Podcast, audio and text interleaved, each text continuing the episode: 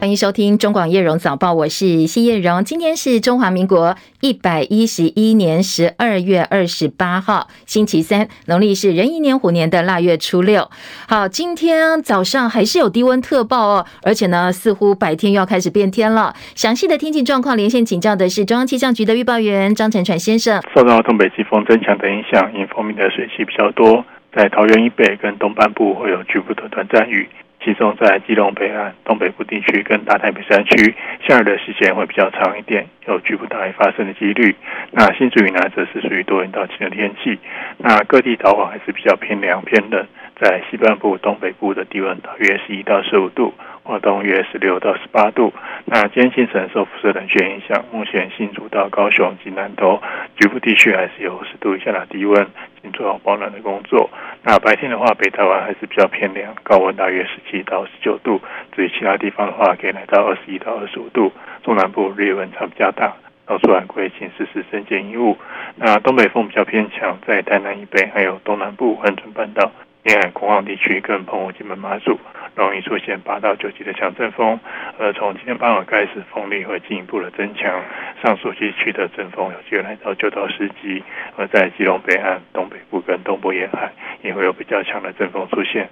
海边活动请注意安全。请教成传，这个星期跨年前后的天气哦，都是湿湿冷冷、湿湿凉凉的吗？嗯，对，这波东北季风增强之后，目前来看会持续影响到三十一号，所以在三十一号以前都是比较类似的天气。那元旦跟元月二号的话，虽然会稍微减弱一点，不过减弱的幅度目前来看没有特别多，所以整体而言，在北部还有东半部都是比较属于适凉的天气。好，谢谢成传提醒，也提供给大家参考。所以说，不管是跨年活动或者是元旦要要升旗的话，保暖工作要做好，而且雨具不要忘记哦。应该都是一路湿凉到跨年之后了。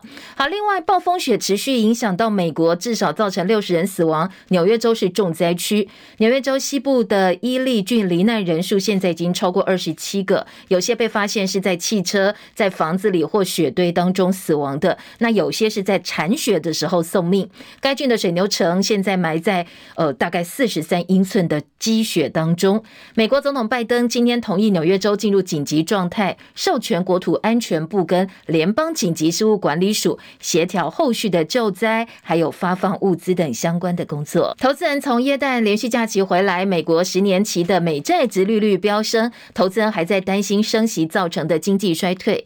美国股市结束耶诞长假之后，科技股带头下杀，纳指跟费半收盘跌幅都超过百分之一，而特斯拉呢，今年暴跌了百分之十一。一美股主要指数收盘，道琼小涨三十七点，三万三千两百四十一点；纳斯达克指数跌一百四十四点，跌幅百分之一点三八，一万零三百五十三点；标普五百指数跌十五点，来到三千八百二十九点；费城半导体跌四十五点，跌幅百分之一点七九，两千四百九十点。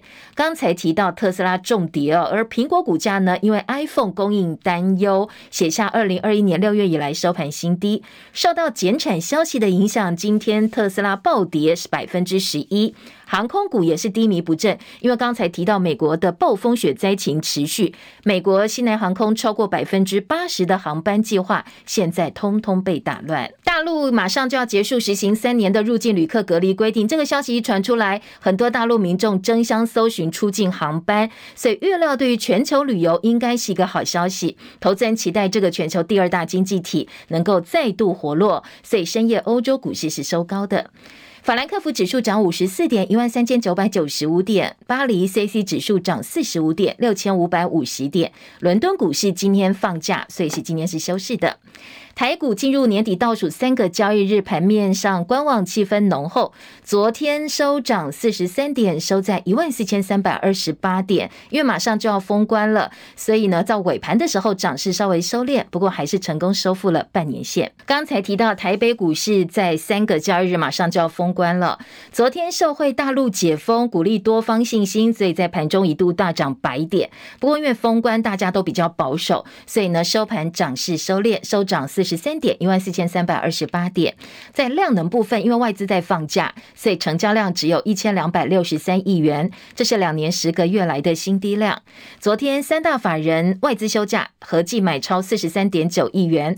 而占台股最大权重的权王台积电，在没有外资的情况之下呢，已经连续两天出现窒息量，昨天只有成交九千一百五十二张，这是四年来最低纪录。美元指数走低，台股表现相对稳健，对台币也起了支撑的作用。台币兑换美元汇率昨天升值了一点七分，收在三十点六九一兑换一美元。不过我们的经济数据不太好看哦，内外皆冷。国发会十一月的景气灯号综合判断分数暴跌六分，来到十二分。灯号从黄蓝灯变成代表低迷的蓝灯，这个分数是二零零九年六月超过十三年以来的最低分，也是从二零一八年十二月近四年来再度亮起蓝灯。今年两次出现暴跌六分，可见景气真的不是非常的乐观。有评估说已经直逼金融海啸时期。国发会经济处长吴明慧坦承，下个月可能还是相当大挑战，最主要是。外需是比较冷的状况，而出口因为外在需求弱，厂商的存货调整，进而影响到生产的销售，对于整体经济当然也会有所影响。昨天央行总裁人士。呃，也确定了拍板定案。总统府发布总统令，宣布特任杨金龙续任央行总裁，任期从明年的二月二十六号开始，到二零二八年二月二十五号为止。所以呢，杨金龙再战五年的时间。国际焦点：俄罗斯今天发布了总统行政命令，从明年二月开始禁止出售原油给支持对俄罗斯油设上限价格的国家跟企业。现在，欧洲联盟七大工业国集团 G7，还有呢，澳洲十二月五号开始对俄罗斯的油实施每桶六十美元价格的上限，而且欧盟禁止透过海运进口俄罗斯油。英国、加拿大、日本跟美国也做出了类似的承诺。好，针对西方国家或部分呃跟西方国家战线相同的国家采取的决定呢，现在俄罗斯也要反击了。他们说，从明年二月开始禁止出售原油给这些支持对俄油设上限的国家跟企业，明年二月一号生效，会一直持续到七月一号。俄罗斯是全世界的第二大原油出口国家，仅次于沙乌地阿拉伯，所以供油受阻，对于全球能源供应将会带来相当大的影响。乌克兰能源部长今天警告说，俄罗斯炮击可能在跨年夜造成对能源系统最大破坏。乌克兰总统泽伦斯基表示，从政治的角度来看，本周对乌克兰来讲相当重要，因为马上就要进入全新年度了，必须对国家的目标保持共识。切海伦的报道。乌克兰总理什米加尔表示，随着更多电网恢复，电力消耗因为有利的天候条件而减少。乌克兰各地的停电次数正在减少。他在基辅举行的内阁会议中表示，如果没有俄军炮击，新年假期将不会紧急停工。能源部长警告，跨年夜俄军可能以炮击造成乌克兰能源系统的最大破坏。美国国务卿布林肯再次誓言，要和七大工业国集团 G7 以及其他伙伴持续努力，修复、更换并且保。为乌克兰的能源基础设施，但是布林肯也说，在美国和合作伙伴努力为基辅提供今年冬天保持电力和供暖所需的物资时，也不得不应对全球供应链问题。乌克兰南部城镇据称遭到了俄军炮击，造成至少一死五伤。乌克兰总统泽伦斯基在最新谈话中说：“本周对乌克兰在政治上非常重要，国家的目标是从敌人手中解放我们的土地，恢复乌克兰，让人民回家，为乌克兰在世界上开辟新的机会。他很快将会提出对于执行这些任务的看法。”记者戚海伦报道：好，这场战争已经持续第十一个月了，数以千计民众死亡，数以百计人流离失所，而且很多城市变成瓦砾堆。到目前为止，还看不到结束的迹象。俄罗斯外长拉夫罗夫喊话乌克兰，对控制区域进行非军事化跟去纳粹化，否则就交给俄罗斯来处理。CNN 的解读是，这个是对俄呃乌克兰下了最后通牒。拉夫罗夫还提到，美国跟北大西洋公约组织的盟国跟乌克兰联手，想要在战场上击败俄罗斯，用意是要摧毁莫斯科。他还说，背后的黑手就是拜登。他说呢，现在俄罗斯跟美国没有办法维持正常的关系。北韩在二十六号早上十点二十五分起，派出五架无人机侵扰南韩领空，足迹遍及首尔、仁川、江华岛、京畿道、坡州跟金浦等地。侵入南韩上空时间长达五个多小时。好，南韩军方其实也有动作出动二十架军机发射一百发的二十 mm 机关炮，但是没有办法把这些无人机击落，所以南韩民众产生了一种国安上的焦虑。很多南韩网友对军方的应对表示相当的不可置信。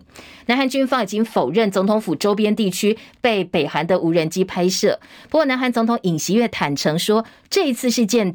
呃，代表着也印证了南韩军方多年来的准备是不够的。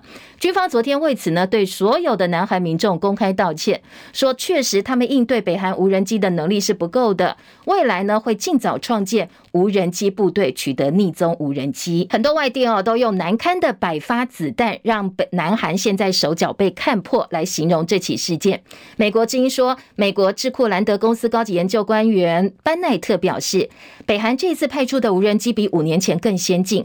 可能预测北韩有数百架无人机，如果带的是生化武器侵入南韩领空的话，对于南韩来讲影响相当重大。而对于北韩无人机挑衅，显然南韩准备是不够的，所以呢，建议他们赶快拟定一个摧毁无人机计划吧。延世大学统一研究院的客座教授金正大说，北韩的行动可能是受到乌克兰战争的鼓舞哦。非常规性的战争正式开始，说偏离了传统战争，用军事术语来讲，就是灰色地带冲突爆发的可能性相当大。英国广播公司 BBC 则报道，小型无人机带来的恐怖主义威胁非常的惊人，而且呢，防不胜防。南韩国防分析研究院的教授朴永汉则表示，北韩无人机是以侦察为目的潜入南韩，但是呢，实际上真正影响最大的是南韩整个社会的心理层面，而南韩政府昨天在国务会议上敲定了新年的特赦名单，这是南韩总统尹锡悦上任以来第二次的特赦。新年特赦名单有一千三百七十三人，包括了。八十一岁的前总统李明博在内，因为收贿盗用公款判刑十七年、罚金三亿元的李明博，因为被特赦，所以呢，今天凌晨零点，他恢复了自由之身，获得了特别赦免，恢复所有的政治权利。剩下的十五年刑期，还有两亿元的罚金哦，通通一笔勾销。李明博跟现任总统尹锡悦，他们都是保守派阵营。这次多名保守派政治人物被列在特赦名单上，对于明年南韩的国会选举还有未来政界影响到底有多大哦？现在南韩朝野。格外的关注，有中国母公司字节跳动协同的热门 App TikTok，在美国面临更艰难局面，因为今天美国众议院通过禁令，院内所有装置跟设备通通禁止安装这个 TikTok 抖音的国际版。这项禁令呢，是跟进先前的决定，而 TikTok 被美国政府以有多个安全问题、有高风险为由，视为是会影响到国家安全的 APP。国防部昨天侦获了这几天哦，侦获了七十一架次的中共军机，时间是礼拜天，上个礼拜天早上六点钟到二十六号早上六点钟，在台湾周边活动，其中四十七架次进入西南防空识别区 ADIZ。共机单日扰台架次再写新高。美国白宫今天说话了，痛批这个是挑衅，破坏了和平稳定，也强调美方会继续帮忙台湾自卫、自我保卫，来符合美方长期承诺，还有一个中国政策。日本的读卖新闻说，为了预防台湾有事，防卫省正在研究扩建自卫队，在冲绳县跟与那国岛营区，同时要部署地对空的飞弹部队。法国的《费加洛报》说，台湾人民已经准备好为自由而战，这是大标题，刊出了外交部长吴钊燮的专访。他表示啊，吴钊燮表示，如果战争真的不幸爆发的话，台湾一定会抵抗侵略，如同圣经的故事。大卫最后呢，一定会战胜巨人歌利亚。好，我们要自我保卫，首当其冲要来讨论的就是役男义务的役期问题了。总统昨天召开国安会议之后，拍板义务役役期延长为一年，义务呢两二兵的薪水提高为台币两万六千三百零七块。台湾也正式成为募兵制跟征兵制并行的双轨国家。张伯仲的报道，被部分媒体形容为已经神隐七百多天的蔡总统，在总统府亲自宣布最后拍板的一期调整方案，从二零二四年起恢复一年期的义务役，适用对象是二零零五年一月一日以后出生的役男。我必须承认，这是一个无比困难的决定，但是身为总统，身为三军统帅，捍卫国家安全，确保国家利益。让台湾永续生存，确保世世代代自由民主的生活方式，是我作为总统无可回避的责任。除了众所关切的义务役期从现行四个月延长为一年之外，这项兵力结构改革更涵盖三大亮点，包括未来兵力将区分为主战、守备、民防及后备等四大区块的全民国防体系。未来将由现行志愿役构成主战部队，成为担负领土、领海和领空的作战主力。一期延长后，数量倍增的新制义务役男则将担任守备部队，负责国土守备、支援作战、军事民间设施的防护等任务。其次，全面加强对新制义务役人员的训练，特别针对单兵携行式制空、反装甲，甚至无人机等不对称作战武器操作的技能训练。每位义务役士兵的月薪渴望从过去为人诟病的六千五百元，大幅调高到台币两万六起跳。目的是要让役男不但足以维持服役期间的基本开销，还能适度舒缓入伍前背负的助学贷款等经济压力。中网记者张博仲台北报道。蔡英文总统特别强调，这个决定呢，后面没有美方的压力。国安会秘书长顾立雄说，到民国一百一十八年，五万多人的义务役加进来，大概要增加一百六十亿元的预算，这是国家可以应应的范围之内。国防部副部长柏鸿辉表示。九十四年次役男在二零二七年大学毕业的时候，会恢复义务役的预官考选。军方表示，这个制度恢复可以缓解基层干部不足的问题。另外呢，替代役的部分呢，也有部分的变革。义务役一级延长为一年已经拍板了，而在国安会议的内部呢，也针对替代役的变革做了讨论。民国九十四年次以后出生的，将不能够再申请研发替代役，相关申请资格也会变得更加严格。替代役训练跟召集会新增打靶训练，还有全民防卫动员课程，强化平战转换训练。目前根据内政部役政署的相关规划，九十四年以后出生的役男申请替代役的资格，可能只剩下家庭因素跟宗教因素了。也就是以前你还有所谓靠专长跟研发资格来申请的替代役，恐怕哦，接下来研发替代役也会走入历史。义务役延长为一年，媒体人赵少康重申他坚决反对。他说呢，未来国民党执政一定会把役期改回来。好，那一起改回来依据的是什么？赵少康表示，先总统蒋介石对共产党提出七分政治、三分军事的策略，到目前还是适用的。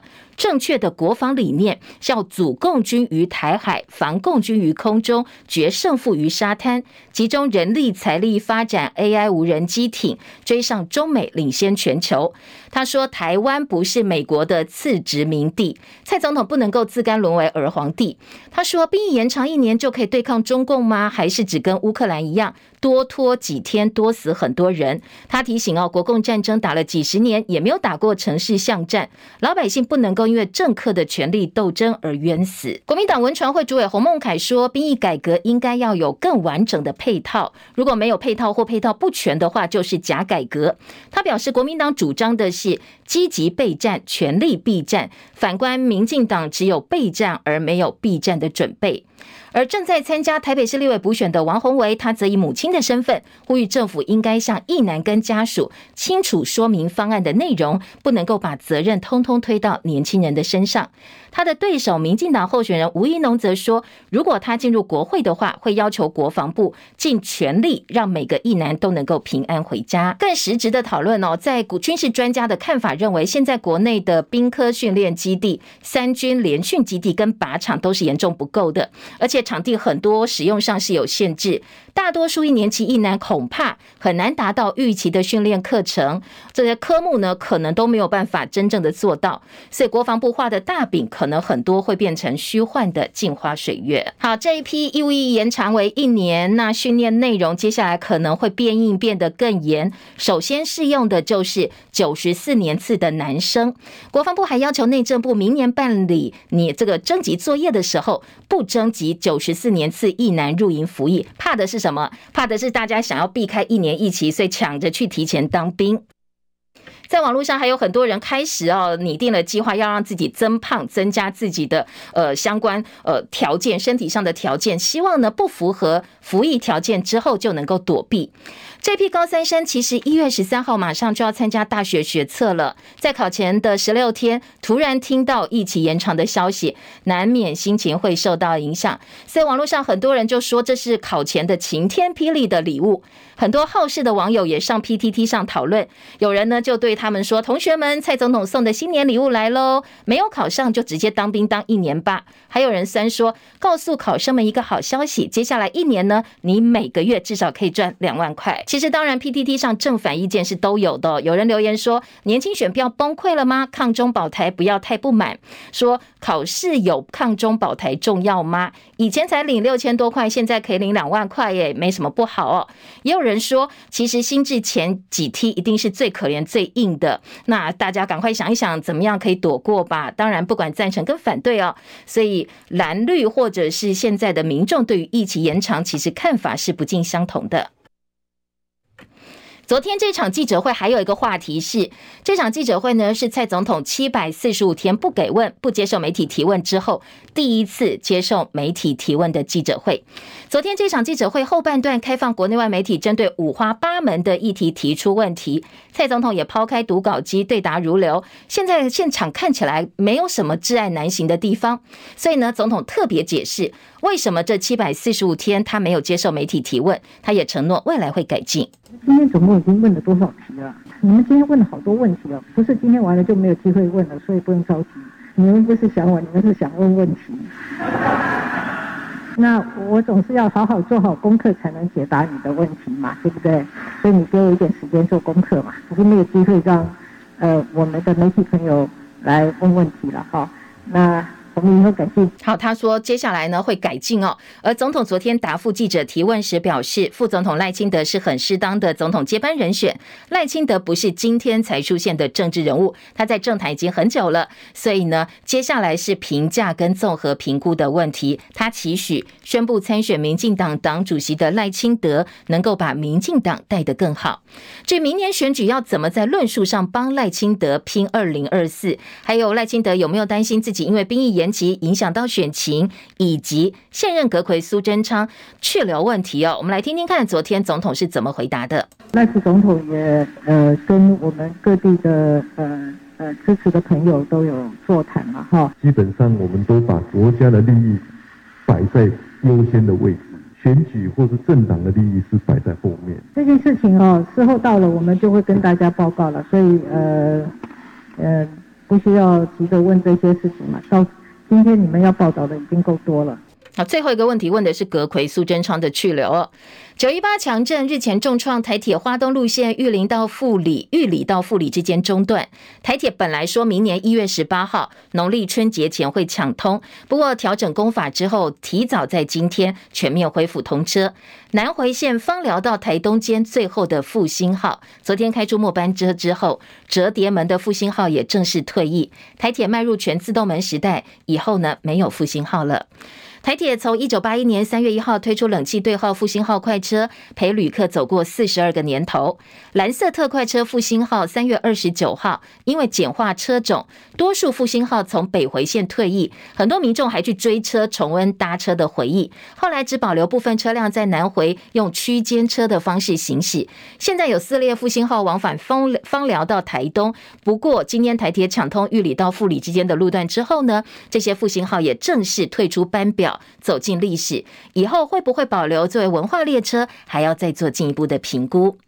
日本动物组织浪猫银行最近推出了一项猫咪订阅的服务方案，每个月三百八十块日元，台币只要八十七块钱，你能够用订阅的方式来养猫，不想养的话，直接把猫退回去。不过这做法引起网友强烈的抨击，因为呢，很多人说，如果你养了一只猫，要对它的余生负责，怎么可以不想养了就把猫呃还回去，而且不用任何的代价，一个月只要付八十七块钱的租金？那对猫来讲，培养的感情又算？什么呢？认为说动物不能够当出租品，租借生命本身就是错误的。那如果不该不想承担这个责任的话，你就不应该去养这些小动物。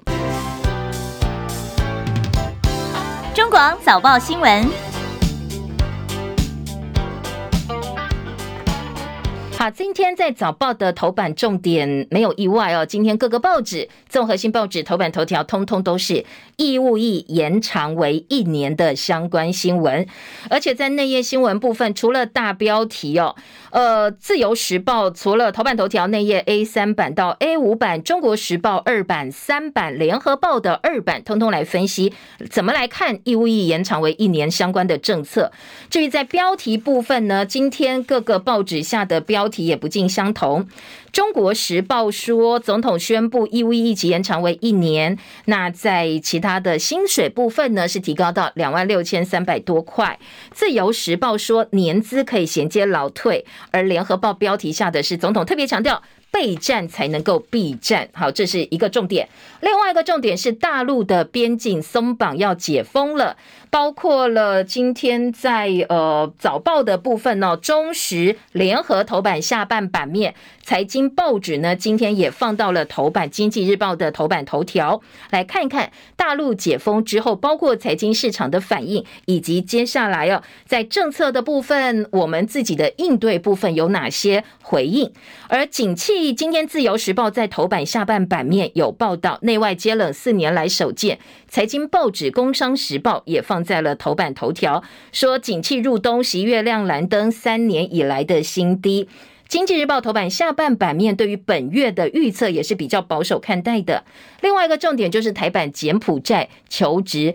诈骗、谋杀、虐杀，还有骗钱，所有你认为这个匪夷所思、不人道的做法跟手段，都在这个案子当中看到了。昨天检方已经侦结，将涉案的二十九个人提起公诉，不过主谋还是在逃的。今天包括了《中国时报》的头版下半版面，《自由时报》头版下半版面，各个报纸的社会版都有这一则焦点新闻。嗯，以上就是今天早报在头版比较。聚焦的几个重点新闻，继续我们就回头来听听看标题啦，或者是内页的分析，有哪些不同角度的切入。中国时报今天的头版大标是蔡英文宣布，二零二四年起役期延长为一年。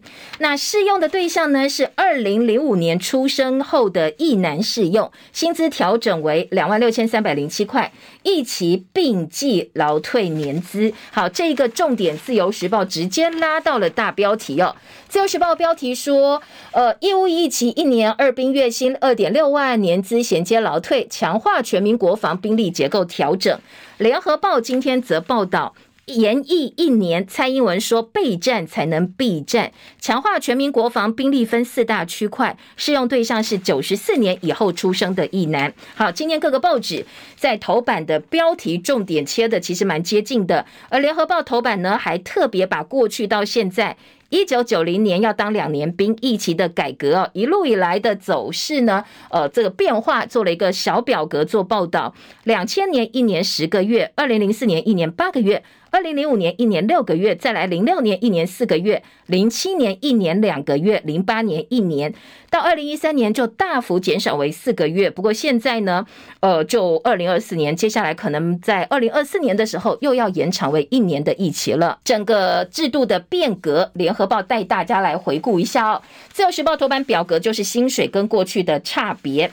再来在内页新闻呢，当然呃很多角度切入，像中国时报特别点名说，昨天这场记者。会相隔七百四十五天受访，大家都想要去问总统很多的问题，所以媒体挤爆了总统府。蔡英文说，后面的决策没有美方压力，AIT 则表示欢迎台湾兵制改革。呃，在整个制度的部分呢，在大学期间就能够完成兵役，因为呢是可以弹性休业的。好，这个当然是后面的一个调整。总统说，政府修法推动服役年资可以衔接劳退，让义务役的年资跟劳工退休年资合并，累积退休所得。而教育部会跟各个大专院校沟通，提供弹性休业制度，希望让役男在大学期间也能够当兵，可能读三年书当一年兵之类的。好，这是当然几个目前研究的一个方向。那页新闻呢，来听听看哦，各个报纸还有哪些的这个不同的分析哦。自由时报今天三版来看一看这一次兵力结构调整的方案，很具体告诉大家，入伍训练增加到八周，实战化是核心。疫情内要学会操作红准火箭弹、刺针、标枪、飞弹等等新型的装备，同时要增加战场上的伤患救护跟求生训练等等课程。传统的刺枪术将进阶为近战格斗训练。一期调整预算是循序渐进增加，估计到二零二九年增加一百六十亿元左右的预算。那今天的自由时报大赞蔡英文，周景文特稿说蔡英文做了男人不敢做的事哦，在收拾男人留下来的烂摊子，这就不必讲了，对他大所肯定。而在中国时报三版则说，新制现在好像成功岭寒训、暑训一样，怎么会有战力呢？军方批罔顾训练持续性，清大副校长担心会干扰到学校正常的运作，家长很生气，打乱了小朋友的学涯规划。好，你听自由时报跟中国时报氛围就完全不一样了。那自由时报是好棒棒，那中国时报来看一看各界的质疑声音有哪些。中国时报说，呃，蔡政府要求研议兼顾，让役男完成服役跟学业。但是有家长表示，本来希望小孩到大学之后，利用暑假出国增长见闻，或者去业界实习。不过，一旦新的兵役制度实施之后，小朋友可能要利用暑假去当兵。如果暑假不去毕业呢，才去当一年兵，那你进入职场又比别人晚，真的很讨厌。军方内部也有官员表示，你这个内容跟去参加战斗营啊、寒训营、暑训营一样，增加这个疫情哦，其实呢，对于战斗力来讲，增加补助或者是帮助，其实并不大。那下半版面另外还有这个说申请转研，接下来研发替代役会正式走入历史。呃，以及役期延长抢短线，处处看到的是选举算计。好，中时记者吕昭龙的特稿说，其实啊，摆明就是要讨好一男跟家属。大学四年一边读书一边完成这个役期哦，然后呢，或者是说，哎，提出分年分期入营的方式，这个用分期付款的方式来把你的役期补满，说都是想要降低对大选的影响，要讨好年轻人的做法，为了选票。听听看，《自由时报》今天对于。兵力结构调整方案，另外一个角度的报道说呢，就业跟就学全面衔接的做法，一男可以弹性休业，大四去当兵。教育部提出来的是哦，说呢，用弹性放宽每学期修课学分上限，跟利用寒暑假修课的方式，让就学的一男大学四年当中，三年去修完你本来应该修的学分，最后一年去当兵，你毕业之后就可以去就职了，不必再去当兵。当然，你也可以选择读完四年再去服役，相关细节会去跟其他学校沟通，这部分不涉及。修法，所以明年研商配套之后，只要定案就会对外宣布了。好，这个是一个部分，而且自由时报的家长可能跟中时联合访问的对象不太一样。他说呢，呃，家长很多大部分都是认同的，觉得说小朋友可以去多多磨练呐，保卫国家理所当然。不过当然也有人觉得是浪费时间。联合报的报道三版说，防抢提前当兵，明年不征九十四年次的役男了。所以如果说你的盘算是打算先去当兵，当完四个月，没有这回事哦。四月步枪兵变，一年飞弹兵主分发国土守备部队，充实到六万人去支援主战部队。好，这是呃这个联合报的角度。所以一年的义务役强化实战训练到底要怎么做？从十八周、七周、十三周、六周这个部队训练时间的四十四周，他们分别要进行哪些训练？征募双轨制，蔡英文说没有寒暑假，呃，没有美方的压力。那至于，嗯，在纳入劳退年资的部分呢，是让役男消消气。不过有很多家长说乱搞，浪费小朋友八个月的时间。年轻人谁想上战场，再乱搞下去，等着继续败选。这个就是联合报访问的家长了，跟自由时报访问的家长不是同一批，显然了。好，另外联合报在。呃，民意论坛投书部分呢，有英国皇家联合国防研究院前客座研究员胡瑞中老师的投书。他说：“当然，役期延长是一回事，同时更应该做的是缓和两岸之间的关系。你呃，保卫台湾很重要，但是国防部怎么能够孤木独撑？既然启动了役期调整，平时毕竟跟战时不一样，后续呢，加强各级政府跟民间整合。”如果说你真的有冒着流失选票危机的呃这个勇气的话，那换一个角度思考，你去探索怎么样缓解两岸之间的关系，不要去呃这个担忧部分支持你的选票流失的话，或许。呢，这也是呃让国家走上更安全的目标的一个做法。好，这是今天各个报纸哦，在早上呃早报头版不同角度来看一看这个关于与疫情延长的话题。接下来听的就是呃中时联合今天在头版下半版面关心中国大陆现在解封的相关焦点。我们先来听听看联合报的标题说，大陆的入出境一月八号大松绑，取消入境隔离、受理出游签证，防陆疫呃防止大陆疫情影响，多国升高了管制措施。这是联合报。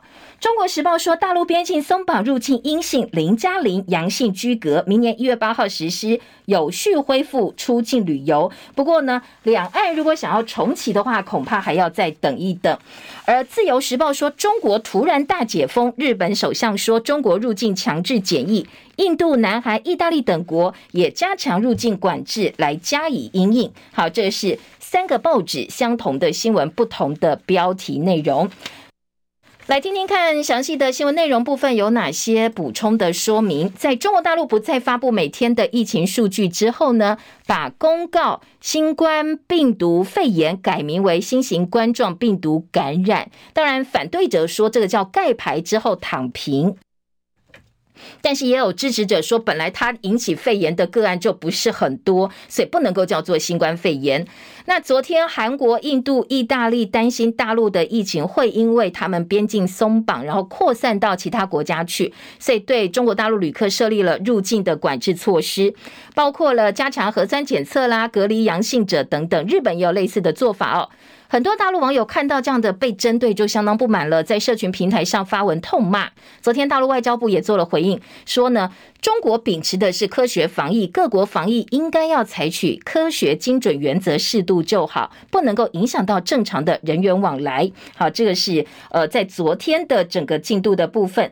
而台湾到底要不要对大陆实施入境管制呢？陆委会的副主委邱垂正昨天表示，确实现在大陆确诊数在高峰期，而且疫情对外是不透明的，所以指挥中心讨论是否强化对大陆旅客加强管理。接下来哦，会密切注意指挥中心的讯息。到目前为止是还没有做调整的。好，这是我方的回应。好，昨天有部分的媒体呢是引述了呃，现在大陆平台上其他网友的一些爆料，说呢，有人的妈妈在医院在中国大陆过世了。那本来他觉得症状很明确啊，所以死亡证明上就写新冠肺炎，但是有医生就劝阻他说：“你写新冠肺炎哦，呃，一个我们要通报，而且呢，可能后续还会经过审核，那就没有办法很快火化喽。你确定吗？”所以最后呢，当然就只能死因不写新冠了，说这是公开。造假，逼着你配合造假，所以现在看到的数字通通都是假的。这是昨天在网络上的一些讨论。关于大陆的解封呢，今天呃，在经济日报说风险资产吐了闷气，复苏行情可及，铁矿砂大涨，油价攀升到三周以来的高点，铝跟铜期货同步走扬。大陆一旦解封，对于很多的旅游市场、消费品、欧洲精品，通通都是觉得，哎，有机会了，可以带动整个景气走扬，所以在财经市场上的反应是不错的。今天的经济日报呢，是放在了头版头条来做报道。联合报两岸新闻版说，香港跟大陆通关在即，医疗资源告急，昨天增加将近两万例，所以病床使用也满满负荷了。港府说，在兼顾疫情的情况之下，希望呢一月中之前能够落实香港跟大陆通关。旺报今天头版头条则是台商要求政府增加航点，拒绝当二等公民。说在整个疫情爆发之后，台湾把大陆航点缩减成四个，现在台企联希望政府出面协调航空公司能够加开航点跟航班。而在我们的疫情哦，以及呢国内的焦点，今天在呃联合报的二版、自由时报的六版，通通来关心国内的确诊数还有重复感染数。自由时报说，中国降级新冠感染，我们评估农历春节之后可能也会降类。王必胜表示，台湾会按照自己的步骤来做，不会跟着中国大陆的脚步。后面要看的是世界趋势跟国内的疫情发展。那国内的疫情发展，联合报今天的二版版头说，现在确诊又破两万了。昨天新增两万四千四百二十七例的本土个案，跟上周二相比，增幅是四成三。相隔了一个多月，又出现两万多例。指挥中心估计，这波高峰可能会在二月初，就是农历过完年之后回来，就是疫情高峰了。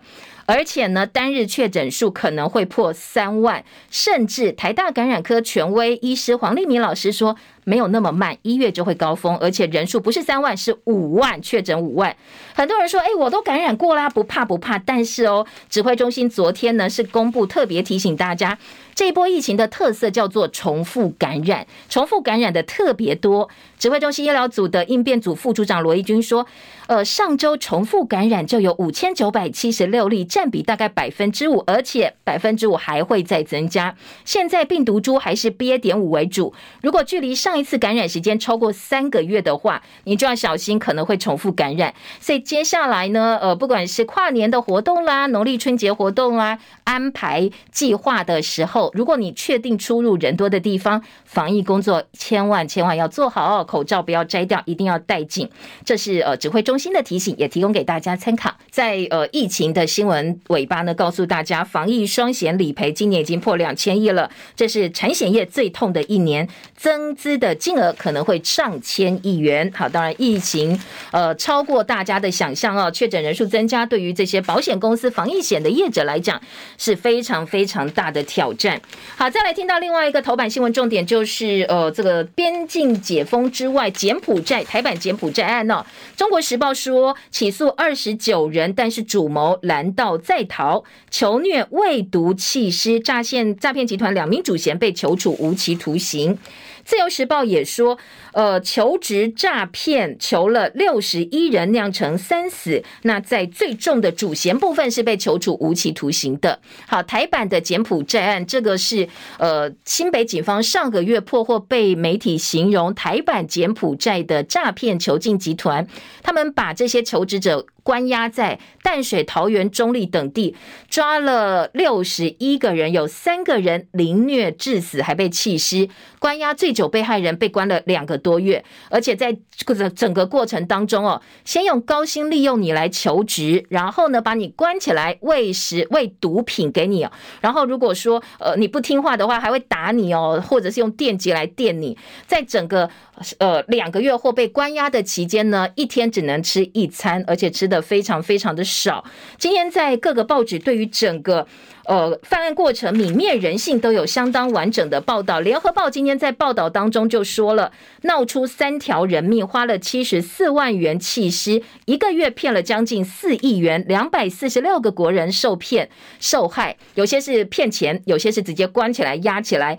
所以，呃，比较遗憾的是哦，有人在整个过程当中他是被惨遭电击生殖器，有人生病没药可以吃，有人爬窗想要逃，结果摔死，跟人间炼狱一样，而且把毒品加入大锅面，让被害人昏迷四个多小时，甚至凶手还笑说：“哈哈，你看他们好好笑，我们养了好多皮卡丘哦，真的非常非常糟糕。”所以在整个案子起诉住之后呢，两个主嫌被求处无期徒刑。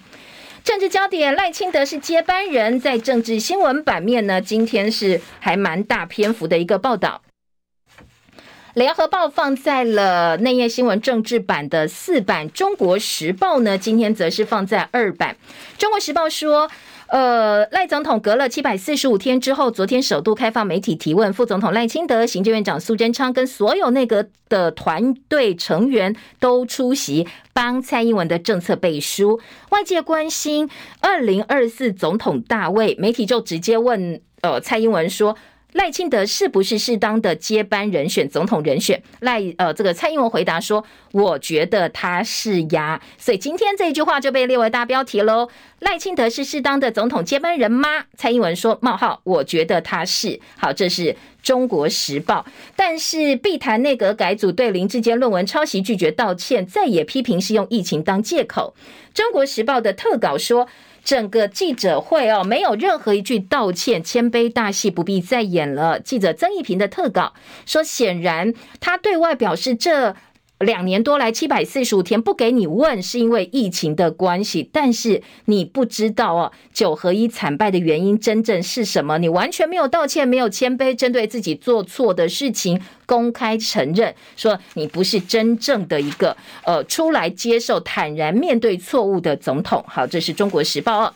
另外，在联合报的报道呢，大标题也是蔡英文说他是鸭。那在呃保赖气苏的部分呢，蓝营提出质疑，你昨天没有针对苏贞昌的去留做回应，这是保赖气苏贞昌。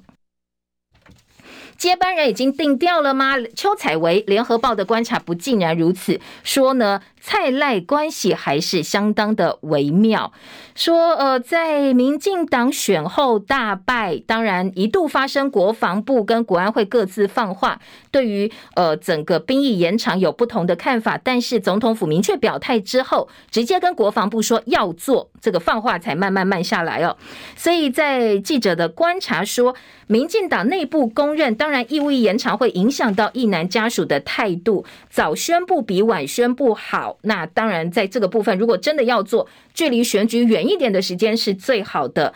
但是影响直接影响就是赖清德的选票，所以联合报说他们之间的关系其实还是可以再观察的。接下来要看的是赖清德怎么来说服选民，这是一项跟人民沟通的大工程。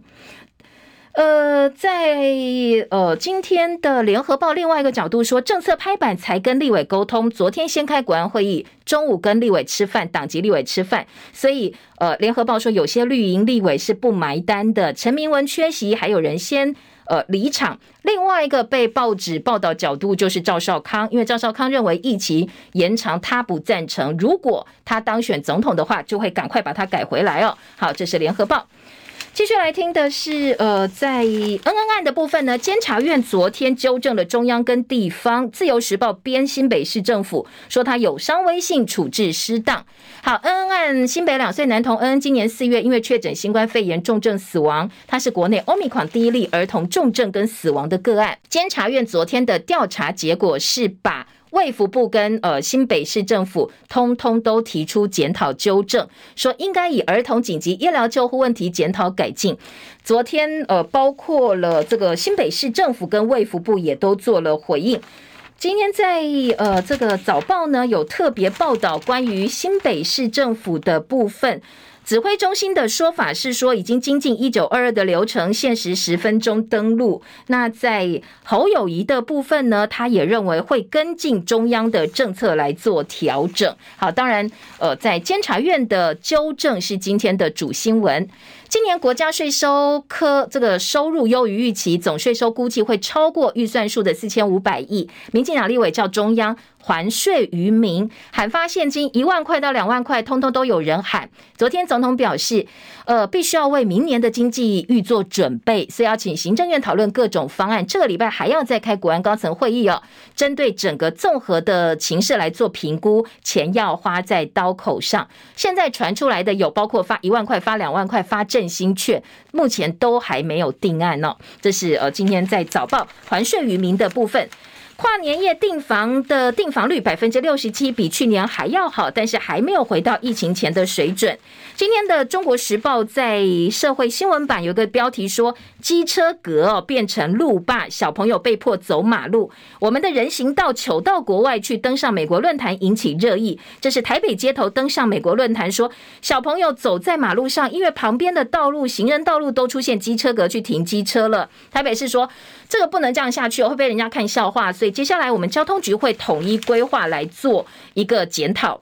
联合报的医药版说，咳嗽、疲倦，台湾有四十万人长新冠，那近九成是有呼吸道的症状，所以呢，可能大家后续还要再继续进行监测是比较保险的。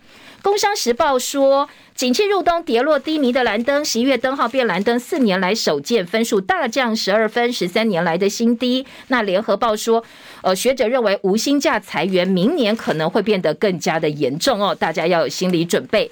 经济日报表示，大陆解封之后呢，可能接下来国际金融市场会跟大陆更有密切的一个连结。时间七点五十八分，我们早报新闻时间到了，谢谢收听，记得要。保暖，保暖，保暖！《叶阳早报》明天早上七点钟同一时间再会，祝福你美好身心，明天见，拜拜。